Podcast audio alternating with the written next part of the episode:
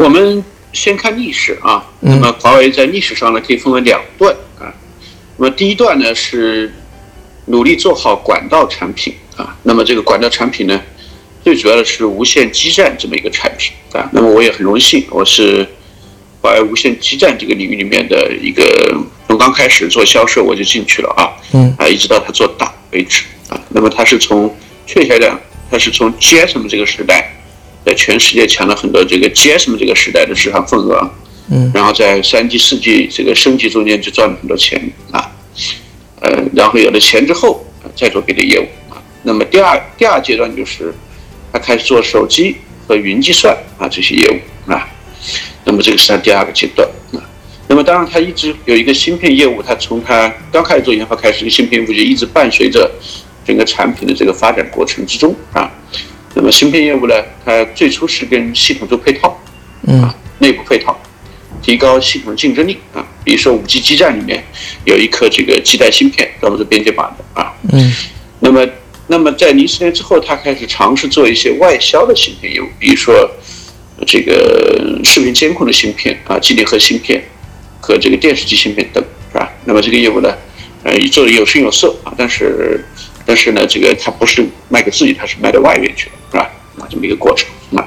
那么它的手机芯片呢，呃，是不对外卖的，所以它是属于还是属于自己配套的芯片啊，手机芯片。那我就说完了啊，就华为整个产品是两个阶段，一个是做管道，第二个是做云和端啊。那么连在一起叫做云管端，对吧？啊，云管端啊，连在一起产品。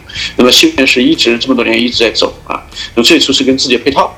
后来呢，尝试做一些外销的芯片。嗯嗯。那么这就是华为公司这么多年的业务逻辑，就在这个地方。嗯嗯。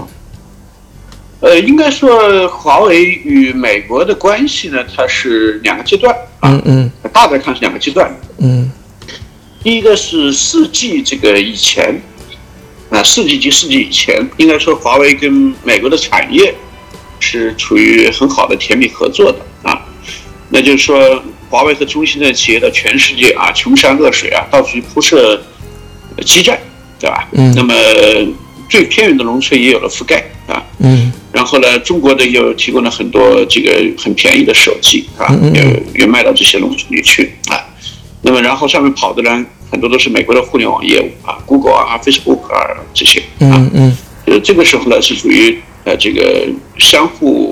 帮助、相互合作、互惠互利啊，啊，就是中国人去帮你铺广道啊，铺管道。嗯，美国的互联网业务呢，就坐在房子里面是吧？就互联网业务就出去了是吧？嗯，也不用去穷山恶水去跑啊。嗯嗯嗯，啊，这个是一个甜蜜期啊，这个甜蜜期，这是第一阶段是吧？嗯，嗯，第二阶段呢，就是大概是从啊幺九年的五月份开始是吧？嗯五月份开始，大的看啊，嗯，大的看，那么从幺八年开始吧，就从幺八年开始啊。嗯嗯。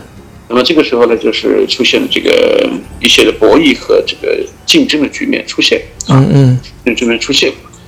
去年五月份呢，这个这个华为被列入实体清单啊，嗯，那么当时我也预言呢，这个会很快减缓啊。为什么呢？因为华为公司呢，它是为全球三十亿用户提供这个基础的电信服务，嗯嗯嗯，那么这个三十亿用户，他都打电话啊，什么上网啊，都要用华为的设备，嗯，那么这个对于这个。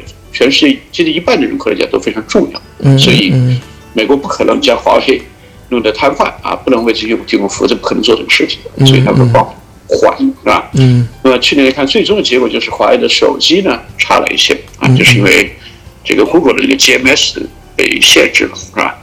但是华为在国内的手机呢却卖得越来越好啊，所以整个来讲，去年华为的这个收入利润并没有下滑，甚至还略有增长啊。哦，打不死的感觉。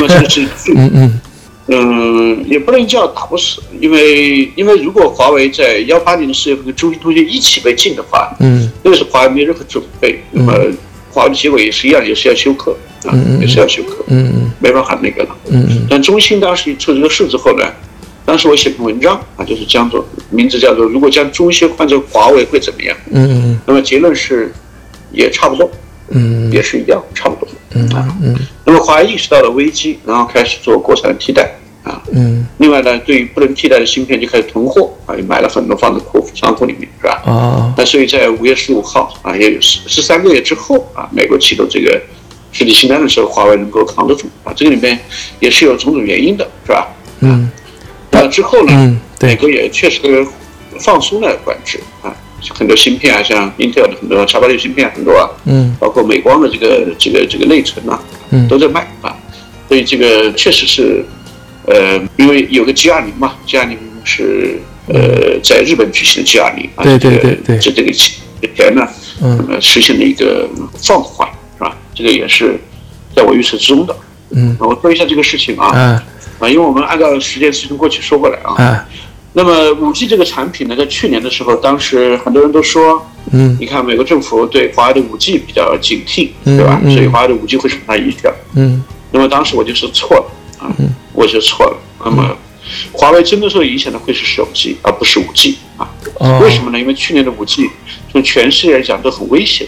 这个什么叫危险？就是可能搞不成，因为五 G 可能会彻底失败。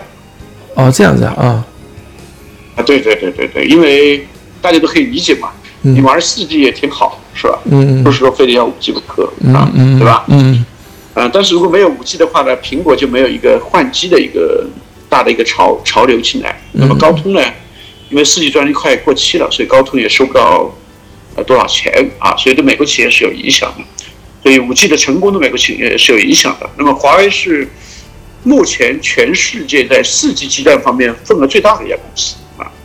那么也是五 G 技术方面呃走的最前的一家公司，是吧？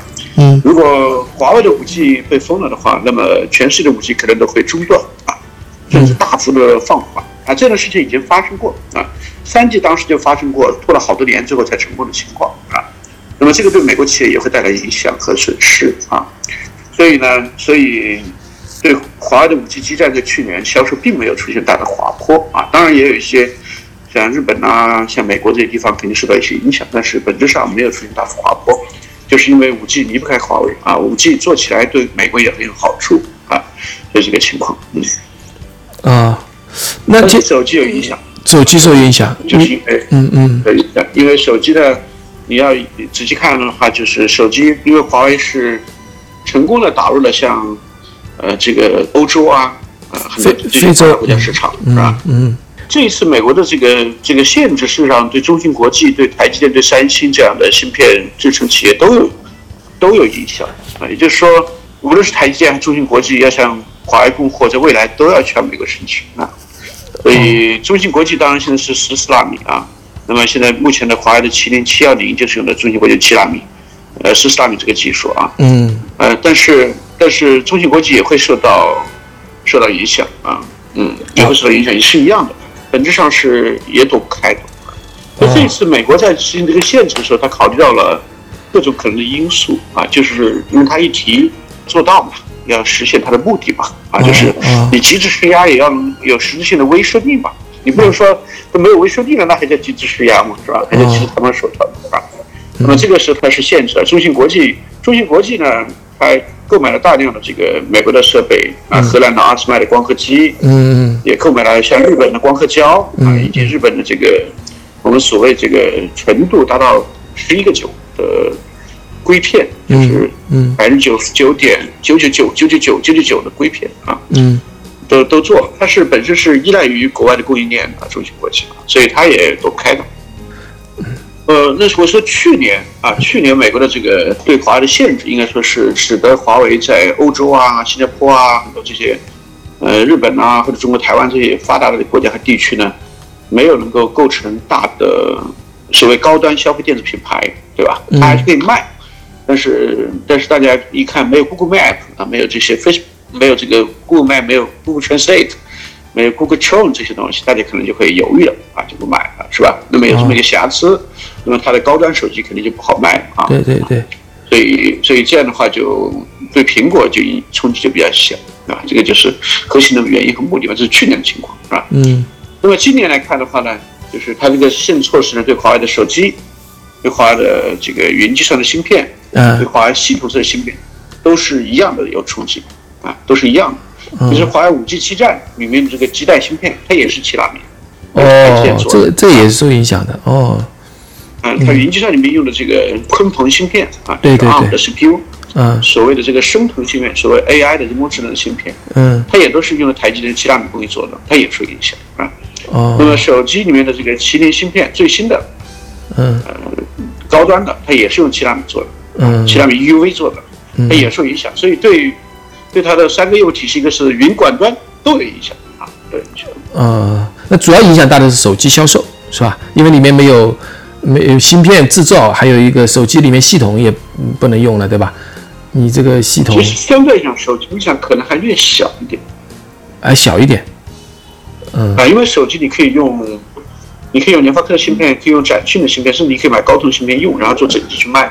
嗯嗯，那以后可能要通但是基站上面，啊基站，你说。在基站上面你买不到芯片，你买不到，哦买不到。南立信也不会卖给你，中兴通也不会卖给你啊，买不到。嗯哦。对性能的影响可能，呃，云计算方面呢也还好一点，云计算它可以用，至少可以用 Intel 的 x 八六芯片这样的一些情况啊，就是对手这个对系统的，所以这次有一个说法就是，华为不是紧急的向台积电呃花七个亿美金去流票，对对对对。说说是系统，对对。说是很多是系统跟网络式的芯片。